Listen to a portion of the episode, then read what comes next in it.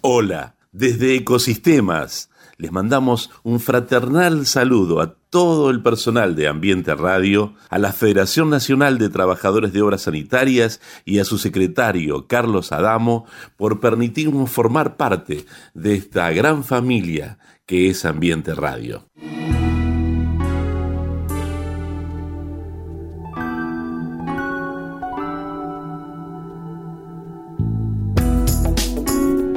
Ecosistemas. Bajo el prisma del poliedro, ¿cómo funciona el mundo de hoy? Cada vez más complejo, más incierto, cambiante, aparentemente caótico, un mundo de todos contra todos o de todos para todos. Ni una cosa ni la otra. El mundo funciona en un delicado equilibrio de ecosistemas que interactúan. Les propongo pensar juntos cómo funcionan esos ecosistemas. Un pequeño manual de bolsillo, quizás apenas un manojo de pensamientos y reflexiones que nos permitan acomodar, ordenar, orientar, comprender cómo funcionamos en estas sociedades hiperinformadas y comunicadas en donde cada día nos cuesta más descubrir sus sentidos y motivos. Los invito a escucharnos y descubrir juntos estos ecosistemas en los que muchas veces estamos insertos sin querer formar parte de ellos y que sin embargo son parte de nuestras luchas y decepciones cotidianas. Y bajo el prisma del poliedro, porque todo ecosistema está compuesto por diferentes caras o lados, con sus vértices y particularidades. Unidad en la diversidad, donde el todo es superior a las partes, el acuerdo superior al conflicto, la realidad se impone a la idea y el tiempo al espacio. Esto nos permitirá construir un mundo sustentable, en un ambiente pleno de humanidad en concordia con la naturaleza, única protectora de nuestra existencia y de las generaciones por venir. Bienvenidos a Ecosistemas, bajo el prisma del poliedro.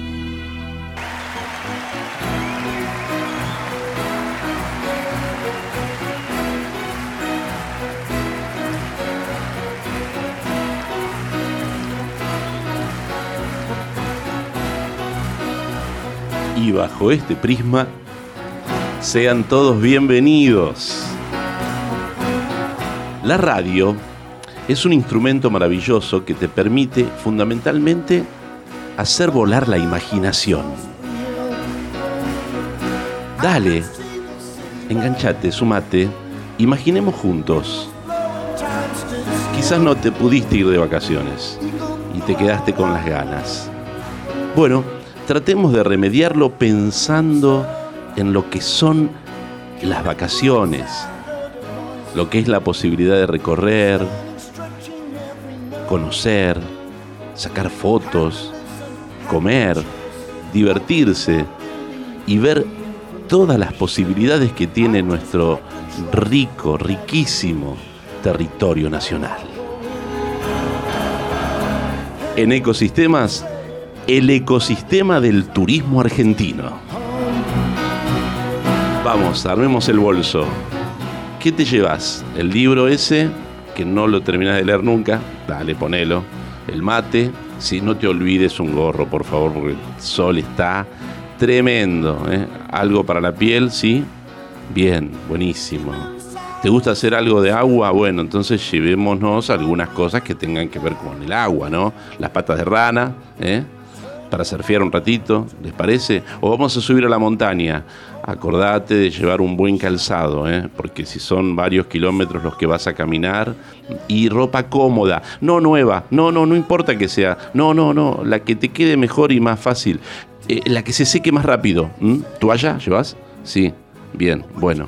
Todo eso lo vamos a pensar juntos con el invitado de hoy, que es un conocido de la casa porque eh, ya estuvo por acá pero nos contaba de un proyecto que estaba desarrollando y hoy queremos que nos presente ese proyecto con lujo de detalles. El economista porque el tipo es licenciado en Economía de la Universidad de Buenos Aires, además es columnista en, este, en esta cuestión, en la económica, pero le gusta muchísimo lo, lo social, lo político, lo psicológico, porque también está estudiando psicología.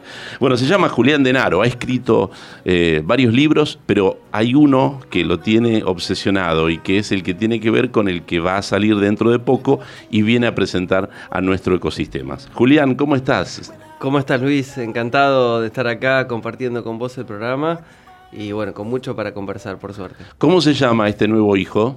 Las aventuras de Aztequita por Argentina. Aztequita. Qué lindo nombre. ¿De dónde salió? Es un dinosaurio, eh, un dinosaurio mexicano. Ah, mira. Que vino a la Argentina y se enamoró de la Argentina, como le pasa a muchos, ¿no? A muchos de, todas las latitudes eh, y de todos los continentes. Hay muchos europeos que han venido a la Argentina. Y se han quedado aquí. Y se han quedado acá. Eh, así que bueno, es un dinosaurio que vino a la Argentina, se enamoró de la Argentina y se hizo amigo del eh, economista Julián Denaro, ah, que, soy yo. ¿Qué tal? ¿Qué relación? Y bueno, y Un dinosaurio y yo, ¿te parece ya a Susana Jiménez, digamos? no, no, pero lo mío es más serio. mi, relación, mi relación de amistad con el dinosaurio Aztequita es seria. está vivo. sí, bueno.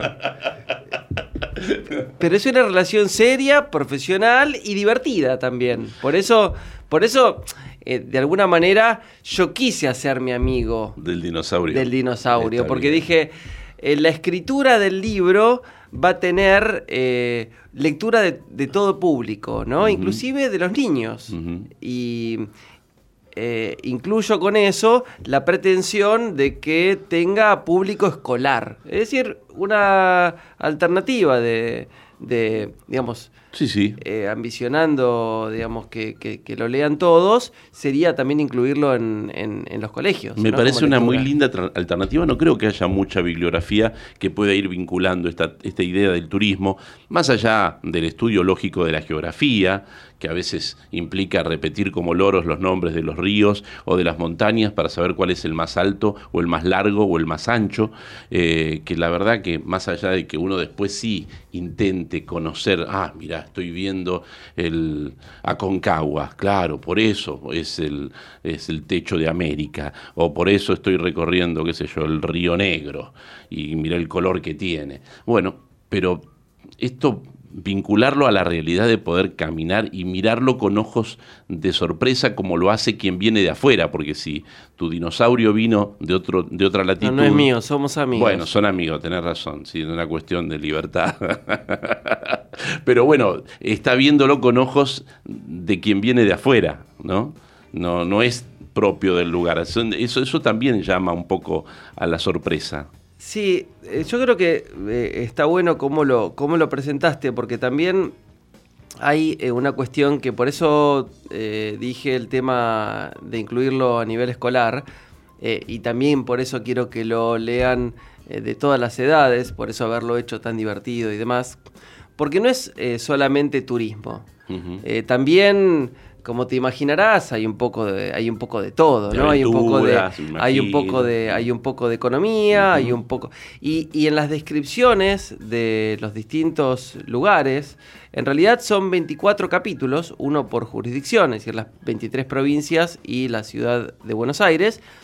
Eh, los 24 capítulos eh, comprenden una descripción también de los recursos utilizados es decir, aprovechados y no aprovechados, eh, potencial, eh, digamos, en, términos de, aprovechamiento potencial de recursos eh, en cada una de las provincias. Entonces, cuando uno va leyendo, dice, bueno, a ver, acá se hace eh, café y también hay mango y hay banana. Y entonces uno piensa, ¿y por qué tenemos que estar importando la banana de Ecuador? Lo cual no, está mal hablar de intercambio regional con nuestros países hermanos de Latinoamérica. Pero, pero, decir, bueno, para acá podríamos producir el café, podríamos producir el, eh, un poquito más de cacao, podríamos, ¿no? decir, este, bueno, entonces cada una de las regiones va describiendo eh, lo que tiene. ¿No? Y dentro de lo que tiene, bueno, porque tienen eh, dos partes, digamos, ¿no? Una parte 1 y una parte 2. No todos los capítulos son exactamente iguales. También la dinámica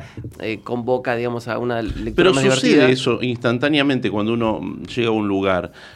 Lo primero es pensar de qué vive la gente que está ahí ¿no? Pero después está esta forma que nosotros tenemos de decir, ¿y por qué no explotan esto? ¿Y por qué no hacen aquello? Digamos, como que uno se sorprende de que esta gente, estando en este lugar, no desarrolle ese potencial que vemos nosotros de afuera, con ojos extraños, que no, que no están desarrollando.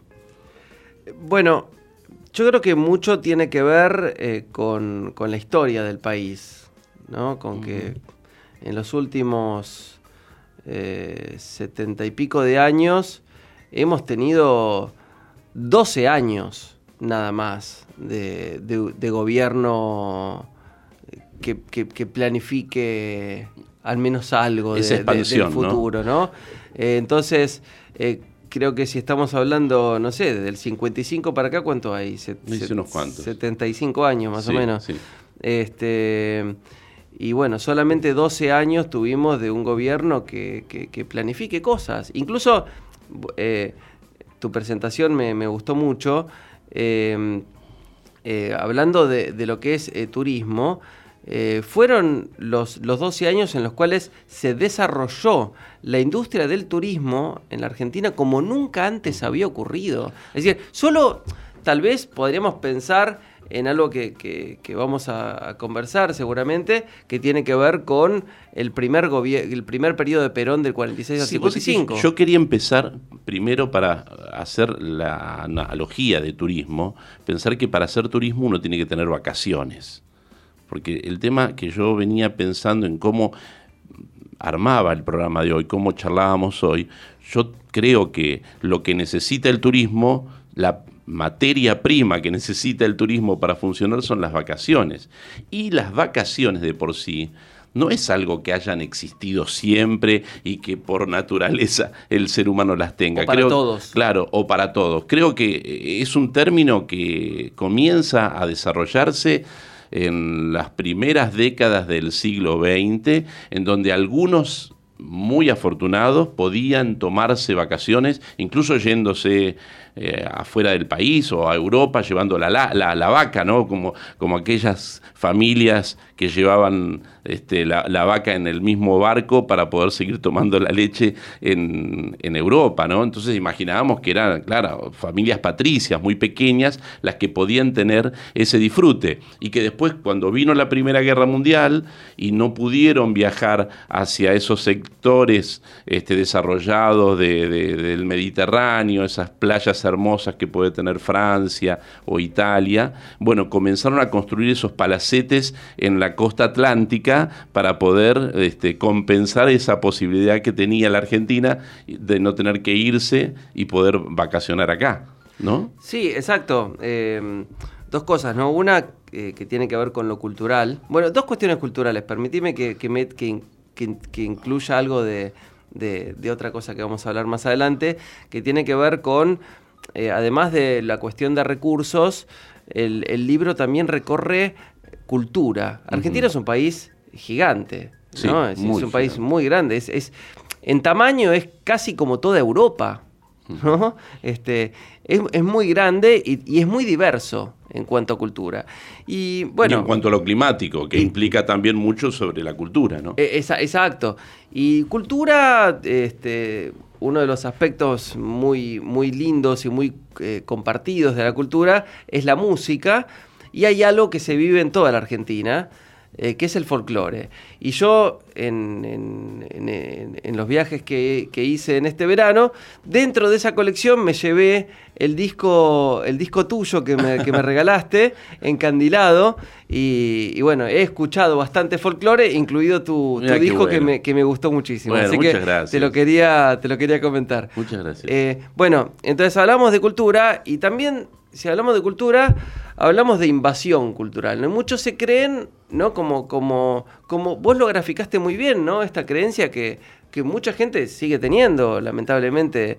Eh, nosotros llamamos los tilingos, ¿no? Los que creen que afuera está lo mejor, que veamos, hay que ir al Mediterráneo para linda playa. Y la verdad que en, en Latinoamérica en Brasil y en el Caribe tenemos playas eh, maravillosas. Entonces, si, si, querés ir a playa, no hace falta que te vayas a Europa. ¿no? O sea, fíjate, eh, no, traigo esto porque está bueno, ¿no? Para, para pensar cómo eh, nos han dominado. Bueno, pero mucho tiene que ver con nuestra migración, ¿no? E, eso también. Digamos, cuando uno piensa en algunos nombres de, de algunas confiterías, panaderías. Vos fíjate que siempre aparecen los nombres de lugares europeos, ¿no? Como que es ahí donde. Es como si nosotros pensáramos que el, kilómetro cero de nuestra existencia esté en París o en Roma, digamos, ¿no? Y nosotros somos todos este, como eh, de alguna manera satélites de esa cultura que es la que nos ha enmarcado a través de nuestros abuelos que vinieron acá.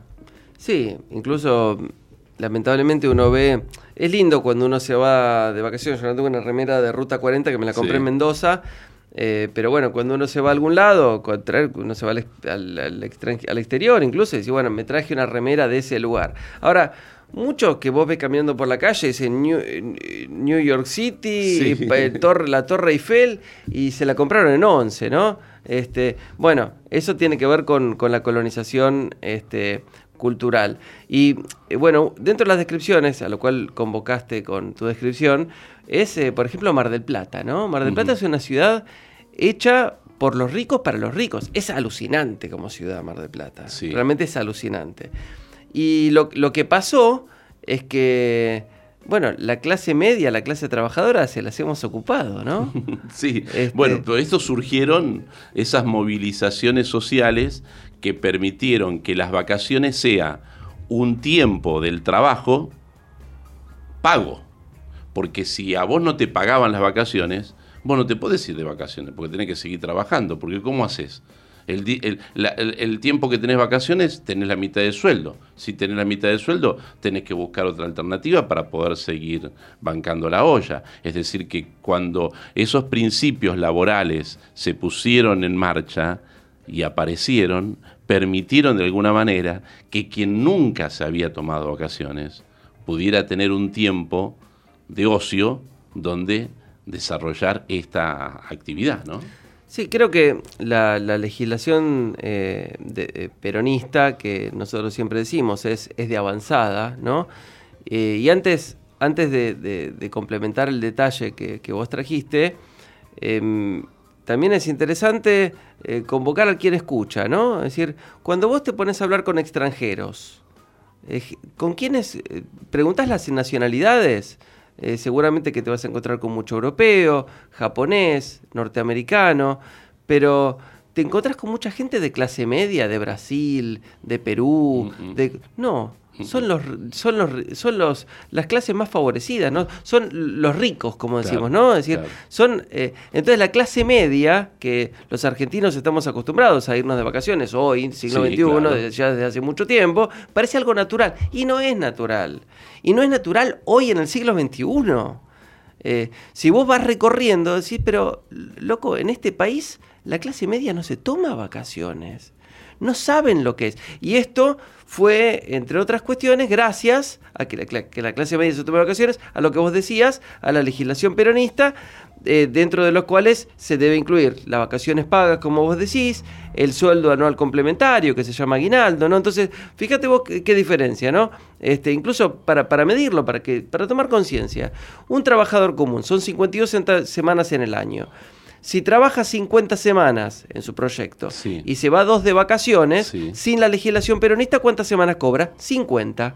Y con la legislación peronista, bueno, 52 por las vacaciones pagas y 50, en realidad 52 más 4 por, por el sueldo de un complementario, 56. ¿Es lo mismo si trabajas 50 semanas cobrar 50 que cobrar 56? No. Y eso te permite, entre otras cuestiones, como eh, las paritarias y, demás este, eh, cuestiones que tienen que ver con, con, conquistas de la clase trabajadora en, la Argentina, que la clase media se puede ir de vacaciones. Claramente esto, desgraciadamente, hoy por hoy no es para todos, porque el trabajo formal ha descendido muchísimo y son pocos, incluso pasan a ser ya privilegiados aquellos que pueden contar. Pero en nuestro país el poder irse y tomar la ruta 3 siempre fue una gran alegría.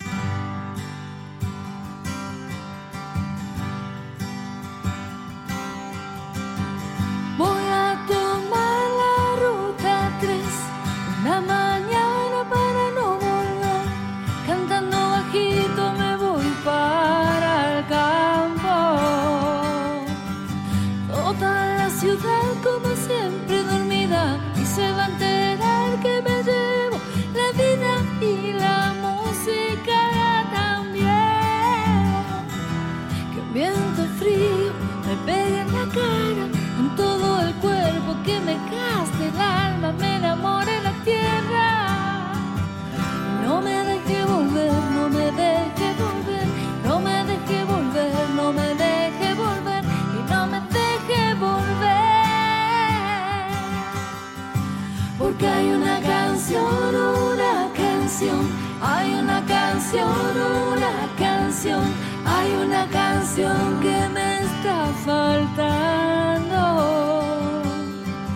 Porque hay una canción, una canción, hay una canción, una canción, hay una canción que me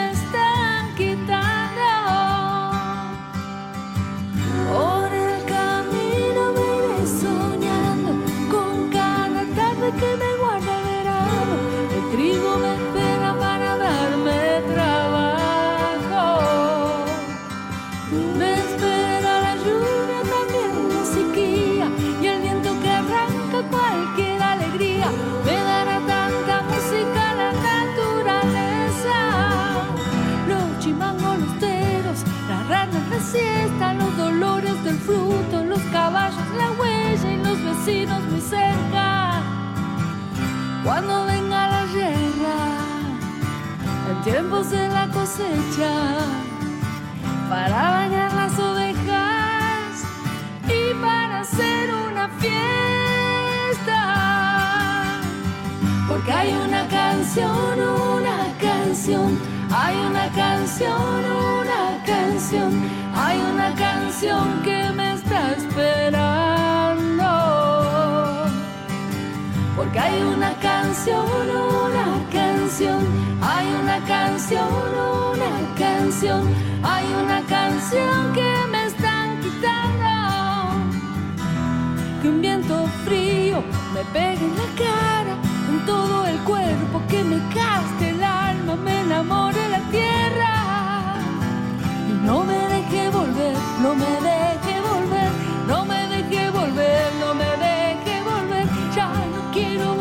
lindo, mi querido coronel Pringles, Celeste Carballo, retomando aquella idea de tomar la ruta 3 para no volver, ¿no? Irse para el campo. De alguna forma, irse de vacaciones no implica tener que irse a lugares extraordinarios, sino simplemente a veces cambiar un poco el encuadre donde uno está. Y hay tantos lugares chiquitos, tan hermosos, con tanta, con tanto paisaje. Quizás acá cerquita nomás, ¿no? Sí, eh, la verdad que eh, justamente con eso hay, hay un tema de creencias, ¿no? Eh, y lamentablemente con, con muchas cuestiones no tan agradables que estuvieron pasando, especialmente en los últimos tiempos, eh, la costa de, de la provincia de Buenos Aires se ha transformado en, en- en muy cara. Y- pero hay algo que, eh, que algunos hemos aprendido desde antes que pase esto, que es que recorrer la Argentina eh, a veces no es tanto más, irse a lugares lejos incluso, ¿eh? no es más cara que recorrer la costa argentina. Es decir, bueno, pero los miles de kilómetros que tengo que hacer, se puede organizar un viaje eh, no caro, es decir, un viaje accesible por la Argentina. El tren, por ejemplo, ¿no? Volver a utilizar el tren y hay alguna idea de que pueda llegar este, con valores mucho más accesibles. Como lo fue en su momento también la posibilidad de que muchos viajaran por primera vez en avión, ¿no? Ah, Hubo toda una generación que no conocía lo que era viajar en avión. Mm. Sí, todos estos temas que, que vos incluís me parece muy interesante para pensarlos, ¿no?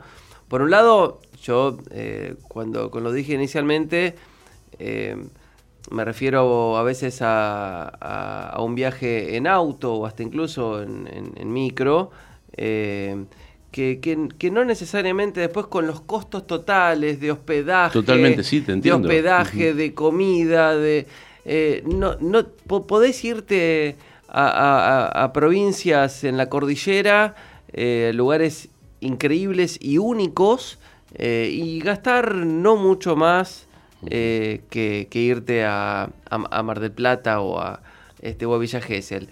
Eh, eso por un lado. Por bueno, otro lo lado, que pasa es que hay una mm, construcción hegemónica puesta en virtud de que vos tenés que irte a la playa, digamos, ¿no? No hay como, no se abre mucho ese panorama. Más allá de que nuestro país tiene claramente destinos turísticos muy interesantes. Vos decís Cuyo, como estás planteando, ¿no? Toda la zona de San Luis, Córdoba, Mendoza, San Juan. Que también tienen playas. Que tienen también este, arroyos extraordinarios, lugares con agua muy bonitos. O termas. O termas. Complejos termales para... Toda la zona para el litoral, ¿no? Que te vas para, para Corrientes, mm, Liberal, o qué significa todo el Liberal, o qué significa Misiones, Entre Ríos de por sí que tiene un montón de posibilidades este, eh, turísticas. Y el sur, la Patagonia, que sigue siendo una estrella este, increíble porque vos pones un pie en la Patagonia y es inolvidable. sea donde sea. Sí, incluso te, te- Y el norte, ¿no? Me quedaba Jujuy, Uf. Salta, este, Catamarca. Catamarca, que, bueno, había unas fotos tuyas en Catamarca que creo que me las tendrías que contar por radio, es medio difícil, pero bueno, encontraste lugares. Catamarca creo que es lo más inhóspito porque no, no, no, no hay una difusión, más allá de que ahora hay una promoción turística este, más abierta, pero siento que hay lugares en Argentina donde mucho no les importa que venga gente, ¿no? Como que, bueno, está bien, si vienen bárbaro, pero no es que están a disposición de que vengan a vernos. Sí, primero, digamos, no quiero dejar eh, colgado dos temas muy importantes y después sí me, interesa mucho. Justamente mi último viaje fue por Catamarca, eh, sí, la verdad que de las provincias más, aparte más diversas. Eh, bueno, pero antes de eso, eh, primero eh, con respecto a playa y Patagonia, eh, mira, en la provincia de Río Negro tenés playas con agua caliente, ¿no? En la zona de las grutas, que son exactamente mil kilómetros de acá de Buenos Aires, y hace más calor que Mar del Plata. Vos decís, pero... Las corrientes son distintas. las corrientes, y, y incluso el aire y el sol. eh, yo he, he sentido en, en- en las grutas un calor así agobiante parecido a Buenos Aires, como en la, en la costa de la provincia de Buenos Aires no lo sentís ni en el día más caluroso. Dicen los entendidos que nosotros en la costa tenemos océano. Acá es océano, no existe ni siquiera mar, digamos, tenemos un clima oceánico. Y esto implica el viento y el- la temperatura que nunca llega a tener altas temperaturas. Son muy pocos los días al año en que Mar del Plata llega a los 34 o 35 grados. En cambio, lo que vos estás viendo en las grutas es mar argentino, donde todavía hay otras corrientes marítimas y hay otro microclima, claro. Exacto. Después, lo que dijiste respecto de los trenes, bueno, eh, eh, recorriendo especialmente algunas rutas como la 7, que es una ruta internacional que une Buenos Aires con Santiago de Chile. Eh, que pasa por Mendoza. que pasa, claro, que pasa por, por las provincias de, bueno, de Buenos Aires, este, San Juan, eh, perdón, eh, Buenos Aires, eh, Santa Fe, quise decir, Córdoba, San Luis, Mendoza, ¿no? Y que tiene uno de los tramos más increíbles de rutas del mundo, que es el, la ruta, el tramo de alta montaña, ¿no? Que va desde Uspallata hasta el límite con Chile. Ese tramo de ruta es este enloquecedor por, por los colores de las montañas, la altitud, eh, Los penitentes. la- claro, la altitud que, que, se te- que se- que las montañas gigantes que se te caen arriba de la cabeza. Hasta llegar con a- al Cristo aquel que fue construido con este, la fundición de las armas de lo que habría sido una guerra con Chile. Exactamente, y llegás, y ese es uno de los miradores más increíbles que hay, que subís con el auto hasta 4.000 metros sobre el nivel del mar y mirás desde arriba el glaciar del hombre cojo, este, y abajo la ruta, no es una cosa de loco, bueno, pero eh, eh, haci- recorriendo la ruta 7 especialmente, digo especialmente porque es, son los momentos donde uno más, más bronca le da, ¿no? Es ver la cantidad de camiones que incluso eh, sabemos que traen mucho contrabando, que eh, contrabando significa eh, productos de fuera del país eh, ilegales, que eh, son productos que después se venden en comercios, Y que no tributan. que no tributan y que además disminuyen la producción de la industria argentina, generadora de empleo, ¿no? Decir, pero además de eso, uno ve los camiones y piensa cómo, qué bien vendría volver a reconstruir una red ferroviaria. Y esa red ferroviaria, creo que ese es el punto que vos trajiste hace un rato, esa red ferroviaria permitiría, por un lado, bajar el costo eh, de, de- de los productos y de la distribución de los, de los distintos productos en el país, es decir, los precios de venta de todos los productos bajaría, Bajarían, porque claro. el tren es el, es el medio de, este, de transporte este, más barato, más seguro y de mayor posibilidad de, este, de hacer volumen. Y sustentable desde el punto de vista ambiental. Exactamente. Por otro lado, eso alivianaría las rutas para los que recorremos las rutas argentinas en auto, ¿no? Deterioraría menos las rutas, obviamente por una cuestión de peso, este, y permitiría, en, en línea con lo que vos dijiste, que mucha gente que no tiene las posibilidades de pagarse el avión, la nafta, el auto o el colectivo, eh, que pueda conocer el país eh, con, un, con, el- con el boleto más barato que es el de tren. Hablando de rutas, vamos.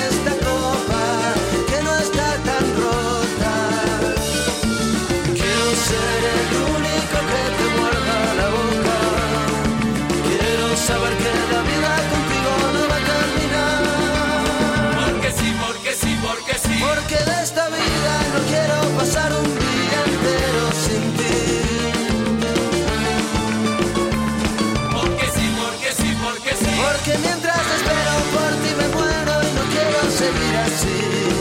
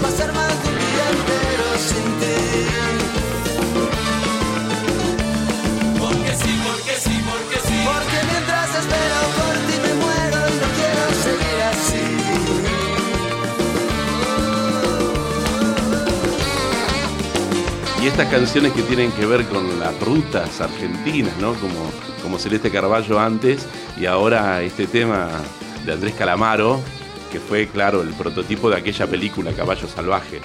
Me quiero dar un gusto, mire, no sé operador si me va a dejar usted, pero yo me voy a alejar un poquito del micrófono y voy a decir, ¡La puta que vale estar vivo! Siempre lo quise decir, ¿no? Pero bueno, esas rutas por la Patagonia y ahí ellos forajidos andando en un jeep. ¿Qué, qué historias tenés con tu amigo el dinosaurio de la Patagonia, que tan rica es en dinosaurios, claramente?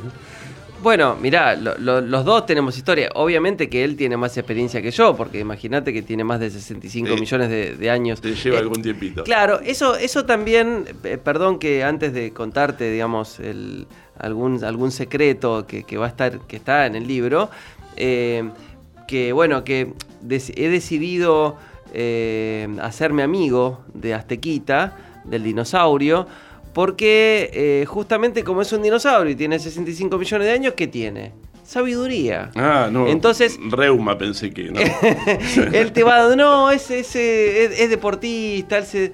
ah, mirá vos. Sí, Eh, ese- él se hace canchero con que hace deporte, bueno, y hay que creerle. Bueno. bien. Eh, y bueno, este, entonces cuando te va contando los, los, viste que en un momento te dije, la primera parte de cada capítulo está el economista Julián Denaro describiendo los recursos, la historia, Un la plomo cultura, tipo. la Pero música, bueno. no, para la música, dentro de lo cual también Está bien, eh, está, bueno. está incluido el, el- Bueno, el- el- eh, tu disco. Bueno, este, muy bueno. bueno. este, eh, bueno, este, Bien, bien de nano.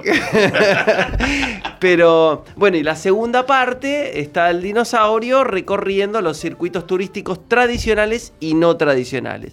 Y él te va contando con su sabiduría, te, te va contando los secretitos. Por eso también yo Ah, fui, muy bien. tuve la, la- la oportunidad de hacerme amigo del dinosaurio y dije, bueno, esta es la mía, ¿no? Para que él vaya a contar. Él tiene la sabiduría, tantos millones de años, te dice, mira, yo te aconsejo. tal". Y aparte él, como viste que los dinosaurios son amigos de los chicos. Sí, mucho. Entonces tiene un lenguaje medio como aniñado, divertido. Entonces est- está bueno todo eso. Y lo que más me preguntabas de la Patagonia, y esto, bueno, ya hay que creerle, ¿viste? Yo le dije, bueno, y si vos lo contás, es así. Viste que está Nahuelito. Claro, claro. Y bueno, él, él tuvo un diálogo con Nahuelito. Ahí en el Nahuel Guapi. Claro, en Nahuel Huapi, en, en Bariloche, en una de sus excursiones. Eh, Viste que Bariloche está buenísimo, porque tenés opciones para trekking, opciones para recorrer con auto, opciones para, su- para subir a las montañas, opciones para hacer senderismo de varios días. Bueno, Sí. es, Bariloche es una, es, es una locura, ¿no? Tanto para turismo interno como para turismo receptivo, que también es otro tema que, que- que podemos complementarlo este, más adelante. Bueno, y en una de las excursiones, eh, la de la isla Victoria, Bosque de Arrayanes. el bosque de Arrayanes, Y- y- claro. y la hay casita otra- de, Disney- de, de- Walt Disney. Sí, que eso, eso también se puede hacer caminando, que es espectacular. Yo creo que. vale, es que las dos son tan lindas, ¿no? Pero la, la de ir caminando al bosque de Arrayanes desde Villa Langostura, yo creo que tiene una particularidad distintiva por sobre eh, hacerlo en barco desde Bariloche. Primero porque, bueno, lo haces caminando por Claro, toda la no te- península de. Quetrihué, que es algo genial, increíble. Decir, que es una Son isla 13 que no es kilómetros. isla. No, no, no, no, estamos hablando de la isla. La isla Victoria es una isla, ahí ajá. sí, ahí tenés que ir en barco. Pero la la el bosque de Arrayanes Está está, en la punta, península. está en la punta de una península, la que se puede llegar en barco, tanto desde Bariloche como de Villa Langostura, o caminando desde Villa Langostura, justamente a lo largo de esa península. Que es una caminata hermosa. Hay gente que lo hace en bicicleta también. Ajá. Es maravilloso. Bueno. Eh, y también hay otra excursión lacustre que, que se hace desde Bariloche, que es hacia este, Puerto Blest, se llama la excursión, la Laguna de los Cántaros, Lagos Frías, unos lagos de diferentes colores, vegetación, es una cosa de loco. Y hay un momento en donde se ve el, el tronador desde el lago, o sea, desde, sería como desde el, desde el norte mirar la, la- la cara norte del tronador, ¿no? De ese monte de 3.500 metros que todos los glaciares este, colgando, ¿no? De, de- de sus, de sus laderas, que es impresionante. Y bueno, y en una de esas excursiones, él habló con, con Nahuelito, Ajá. él cuenta, pero aparte no es este, no es solamente en Bariloche. Por ejemplo, cuando subió, eh, cuando subió al, al Uritorco, este, en, en la provincia de. Córdoba, eh, eh, no, ahí tuvo diálogo con... ¿Algún extraterrestre? Sí, sí, sí. Y él hizo la excursión. eh, es muy lindo subir al Uritorco, es espectacular. También es otra, otra, otra, otra de las aventuras tan lindas de hacer este, caminando, ¿no? Más o menos en cinco horas subís hasta la cumbre, desde donde se tienen unas vistas increíbles. Pero además la experiencia de subir ¿no? al Uritorco es muy linda. Se puede hacer de, de día y también está la nocturna. Ah, ¿también? Bueno, y mi amigo Aztequita, como es deportista, ¿viste? Bueno, él se manda la parte que hizo las dos. Hizo la, este, Una y una. la, la diurna, de- Sí. dice que conviene descansar, Ajá. ¿no? Dice que no es que puedes hacerlo el mismo día, no. Conviene descansar otro día y después o- otro día subirse a la noche. Y ahí Y ahí tuvo un encuentro cercano al tercer se, lo tipo. llevaron, se lo llevaron a pasear y Ah, conversaron. Sí. Bueno. Sí, sí, sí. También tuvo excursión diurna y nocturna en las cataratas del Iguazú. ¿eh? También tuvo diurna y nocturna en el Valle de la Luna de San Juan. No se privó de nada. y bueno, ese- y bueno, por eso lo, lo, lo, lo- lo convoqué para compartir la escritura del libro, ¿no? Tiene, tiene aventuras de, de- de todos los colores. Eh, muchas este, para toda lectura y algunas que son divertidas, breves eh, encuentros que ha tenido, este, que convocan también a la reflexión. Son interesantes. ¿Cuánto te llevó a armar este rompecabezas? Porque no sé si en un comienzo estaba la idea del libro o si fue surgiendo por tus propias experiencias de recorrer la Argentina. Este, este, sí, sí, sí, yo desde hace rato que, que venía con la idea, ¿no? Pero... Unir la economía con el turismo y con los chicos. Sí, es, es- muy es- buena. Claro, eh, ahí son dos, eh, son varios, este, varios espacios, ¿no? Eh, unir la economía con el turismo desde, desde un inicio. ¿no?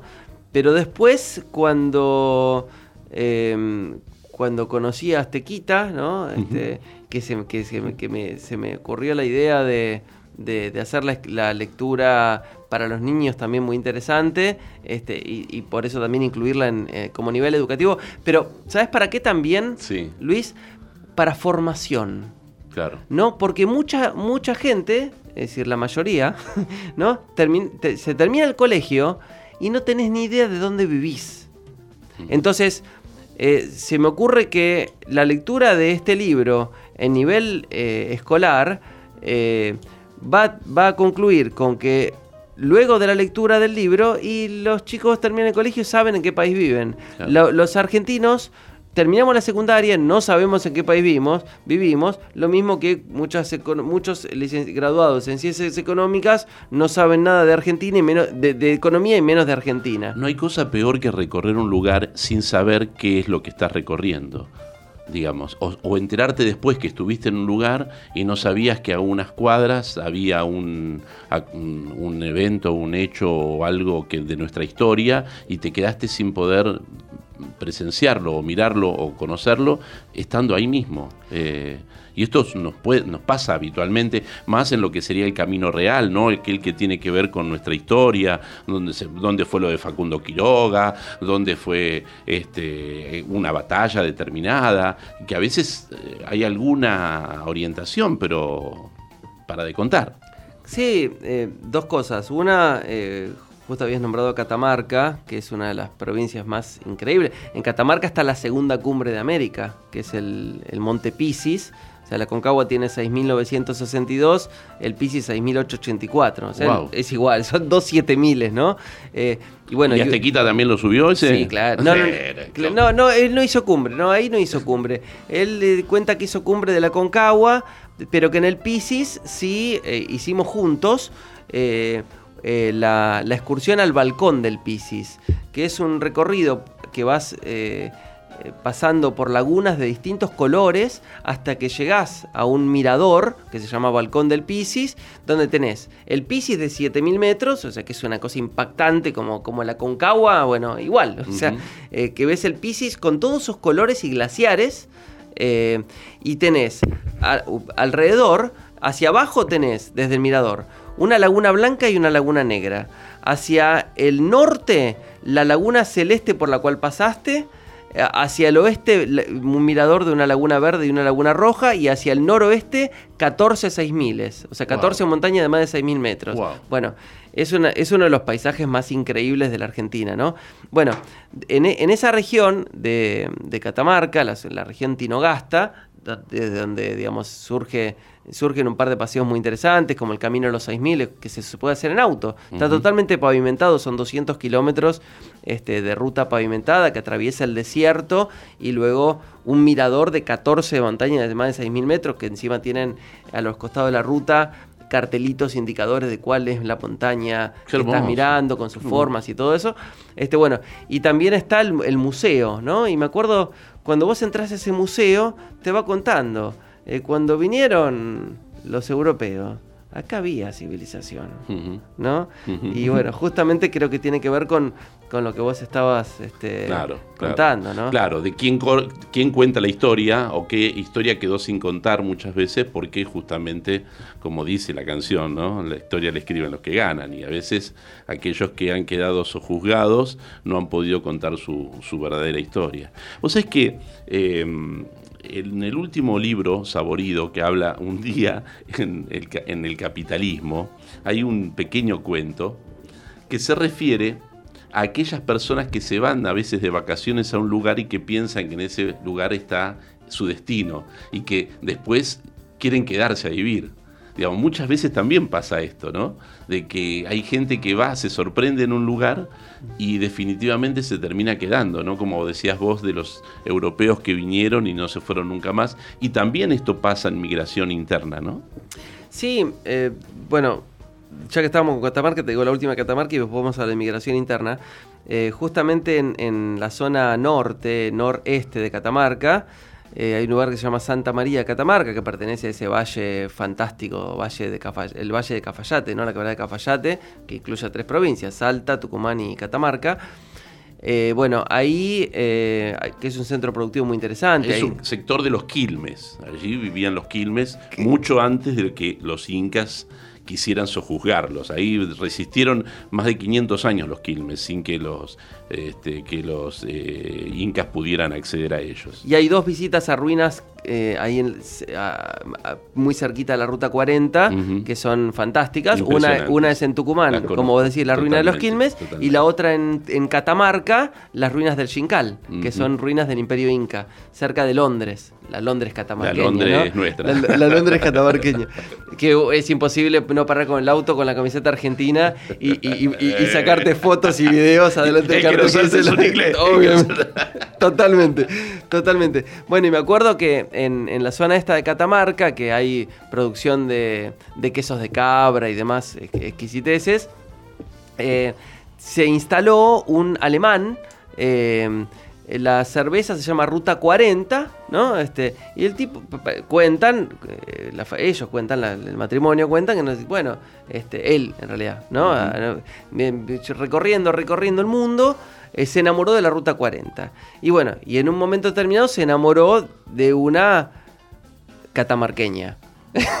Entonces se quedó acá, ¿no? A producir su cerveza y eso. Bueno, y en cuanto a lo. Así que bueno, ahí tenemos este. Como muchos, ¿no? Porque, por ejemplo, Córdoba. Córdoba es un lugar que muchos han venido de, de Europa incluso a curarse problemas respiratorios. Viste que eh, la cuestión. eh, De microclimas, De, este, microclimas que tienen que ver con, con humedad, con altitud, entonces Merlo con diferencia térmica, et- etcétera, hacen de la provincia de Córdoba y también, sí, de, de Merlo San Luis y otros lugares también eh, adicionales en la Argentina, este, como lugares este, donde, bueno, muchos vienen a, a- hasta incluso a curar su salud. Sierra de la Ventana en la provincia de Buenos Aires también tiene la misma característica. También, que es una franja Y increíble. ahí ¿no? había un hotel que lo construyó el ferrocarril británico en épocas de comienzo del siglo XX, ¿no? Donde incluso estuvo el príncipe o el rey de Inglaterra, qué sé yo, en su inauguración. Es decir, que sectores que han sido incluso también por cuestiones de salud, ¿no? Muy reconocidos en el mundo.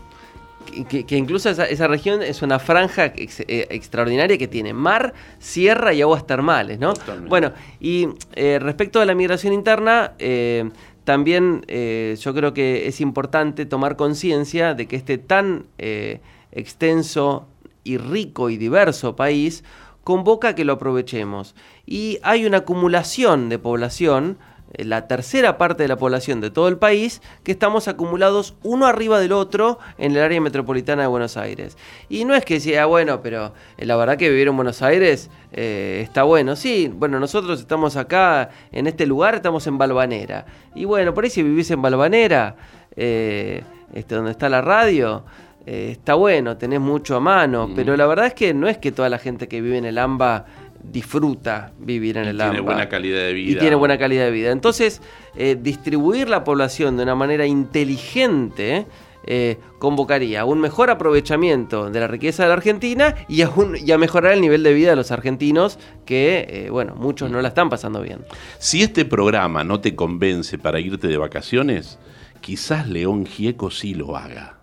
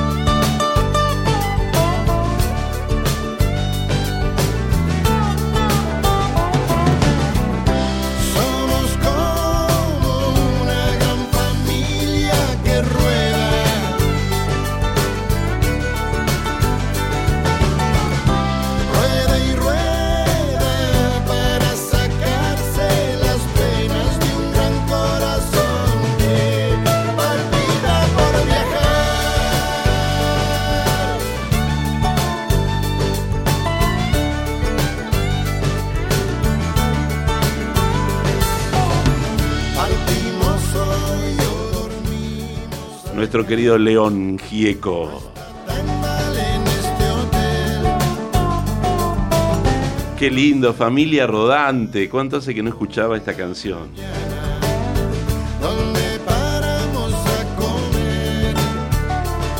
Y es lo que contábamos con nuestro invitado, con Julián Denaro, que está por editar un libro en donde se ha hecho amigo de Aztequita, un dinosaurio, y han salido a recorrer, así como familia rodante, el país y ver todos sus paisajes. Qué cosa el argentino también que sale con toda su familia cuesta. Uno va a la playa y ve que cuando bajan es una banda que baja siempre, ¿viste? Que van con las sillas, con todo, pero además son, viene el tío, viene el sobrino, se engancha un amigo, siempre somos como una especie de, este, de- de grupo y también ves que cuando se van de vacaciones se va el grupo entero, no sabes cómo hacen para bañarse, para, este, para dormir, para todo, pero bueno, va en grupo la cosa, ¿no? Esto me parece que también es muy argentino. Sí, nosotros tenemos eh, distintas modalidades que, bueno, que a, a veces... Viaje de amigos. Vamos, vamos ¿no? intercalando, ¿no? A veces haces un viaje familiar, después otro viaje de amigos. Eh, viajes de donde, donde van, vamos este, dos o tres autos juntos, es decir, organizamos, Sí. che, uy, bueno, éramos, éramos cuatro y ahora Y somos, ahora somos siete, bueno, entonces vamos en dos autos. Claro. Y, uy, ahora somos diez y bueno, vamos tres autos. Y a veces eh, uno organiza viajes y, está, y, y es algo maravilloso, ¿no? Porque, este, bueno, de hecho en el viaje de Catamarca que acabo de hacer, fuimos eh, dos autos, ¿no? Este, eh, compartiendo distintas, eh, distintas escenas, distintas aventuras, distintos recorridos. Ahí John Giesco contaba, si no das más, manejo yo, ¿no? Claro, este, tan- claro, eh, sí. y, y cuánto falta para llegar. Y, y en, ese, en ese cuánto falta para llegar, eh, a veces eh, también vale la pena destacar que algunas rutas realmente son increíbles. Yo recomiendo siempre que se pueda hacerlas de día, ¿no? Eh, porque la verdad que hay rutas que te sorprenden y que vos ni las esperás, ¿no? Es decir, por ejemplo, en, el, en la ida, ¿no? De Buenos Aires hasta Tinogasta, son 1300 kilómetros, ¿no? Es decir, desde Buenos Aires hasta, hasta Tinogasta, Catamarca. Eh, bueno, la ruta 60, que va desde, desde, desde Córdoba, ¿no? Atraviesa eh, una cuesta riojana. Eh, que comparten, ¿no? Ahí medio la provincia de La Rioja y de Catamarca. Y después la subida hasta la montaña en Catamarca. Es un, son distintas escenas eh, que como tienen tantas rutas en el país. ¿no? Están las salinas también, ¿no? Por están ahí. las salinas, claro. Las, creo que son las, las salinas más Que- grandes de Argentina. Que ahora están muy cotizadas por el tema del litio, porque Claro. parece que el litio sumamente importante, incluso La Rioja ha generado o está por generar una empresa para estudiar la calidad que tiene este, como una empresa exploradora, ¿no? Para sacar la calidad del litio con vistas a las explotaciones. Ahí se cruza otra vez lo económico, ¿no? Y se cruzan los recursos como tenemos, no solamente para el turismo, sino para poder este, desarrollarnos como país, ¿no? Sí, sin dudas, sin dudas que el tema, eh, eh, bueno, está el triángulo del litio que lo compartimos con, con Bolivia y con Chile, que es eh, cerca del 80% de las reservas eh, mundiales, ¿no? Pero eh, me quería referir a esta discusión que hay entre lo sustentable, lo turístico y lo productivo también. Hay una película española, creo que ahora está en cartelera, que es- tiene que ver también con esto, ¿no? En- si tienen que talar unos árboles para poder poner eh, una energía eólica y esto también implica o atenta contra la naturaleza. ¿Cómo convivir con todo esto, no? Sí, yo creo que hay mucho que, estamos viendo, eh, lamentablemente por sorpresa, ¿no? Porque deberías, debería estar comunicado como tantas cosas. Yo por eso eh, tengo tantas, tantas ganas, independientemente de que sea obra mía, ¿no? El, el libro lo, lo escribí, lo escribí yo, este, bueno, con el dinosaurio, este, y, y digamos, y me, y me gusta. eh, Te tiraba letra, bueno, también. se así que cualquiera. Claro, así, Así- cualquiera. así cualquiera. letra del dinosaurio. Con 65 millones de años de diferencia. Pero, este, pero independientemente de eso, eh, de que sea coautor del libro, eh, me, me gustaría mucho que la gente lo lea para entender, ¿no? Para conocer justamente la- las potencialidades que tiene Argentina. Y bueno, como, como, como, como, como esto que, que mucha gente va a leer en el libro y que no lo estudió en el colegio ni en la facultad, porque lamentablemente, eh, lamentablemente el poder hegemónico del mundo eh, eh, invisibiliza las cosas importantes, ¿no? Y, te convoca a que solamente le prestes atención a, a- otras cosas, este, que encima no son buenas para vos, sino para ellos, es decir, para el poder concentrado transnacional.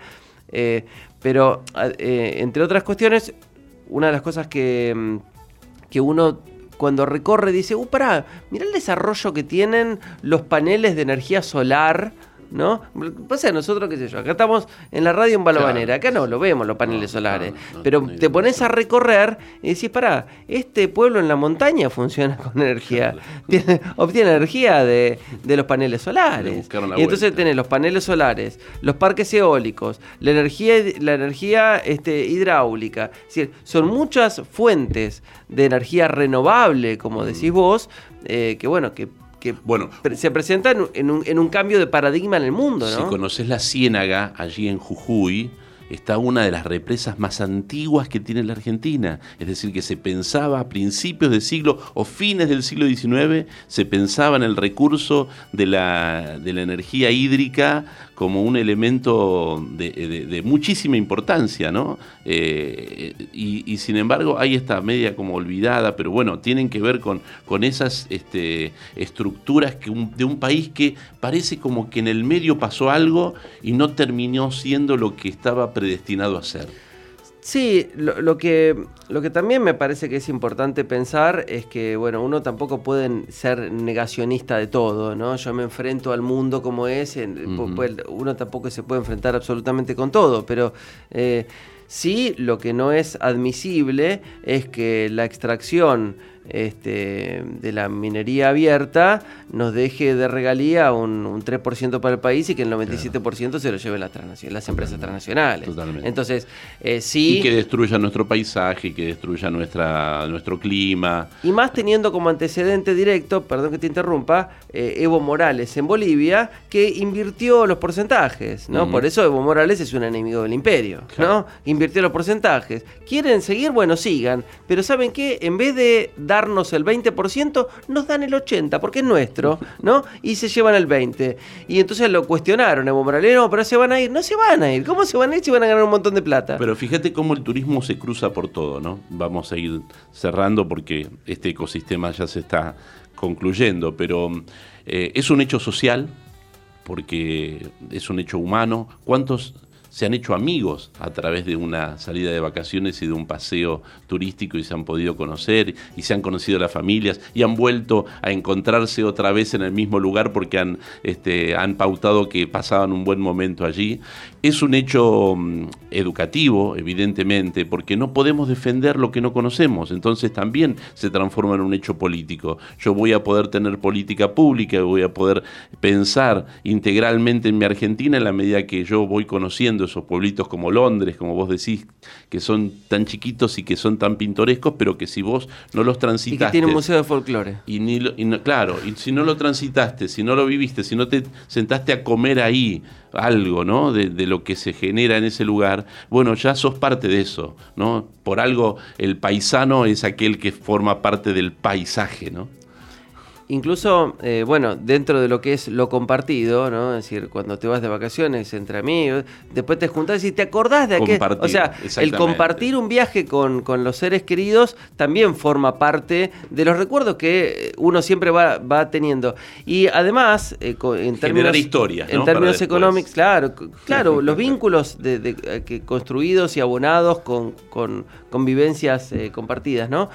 Pero además es un tema económico trascendental, porque la industria del turismo es una industria transversal, porque es una industria que genera industria, es decir, mueve la actividad en diversos sectores de la economía. Y además, cuando se va generando infraestructura, que eso se va generando, bueno, un poco automáticamente, otro poco planificadamente y otro poco aprovechando oportunidades, eh, los, las mejoras en la infraestructura también atraen turismo del exterior, es decir, que entra dinero al país, que son nuestras exportaciones de turismo. Es decir, eh, las exportaciones de turismo son cuando nosotros le vendemos los servicios turísticos al resto del mundo y bueno, eso también eh, es una fuente de divisas. Y si querés sumarle una chapa, ¿no? Que en épocas de crisis se veranía más en la Argentina. Ante la imposibilidad de poder salir afuera, mucha gente termina, quizás, sin darse cuenta que son quizás sus mejores vacaciones porque empiezan a conocer su propio país. y a darse cuenta que en este país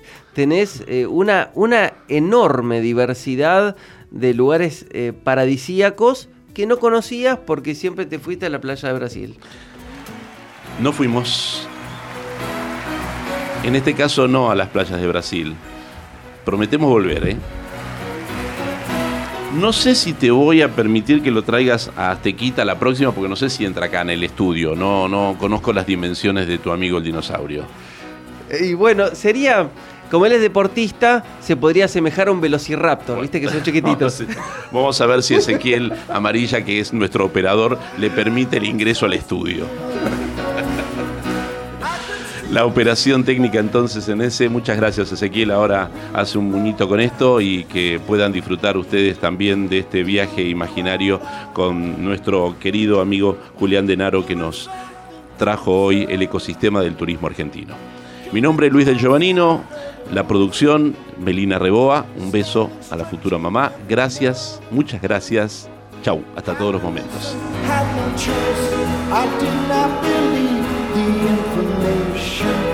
I just had to trust imagination. My heart going. Hey, you said, grab your things, I'll come to take you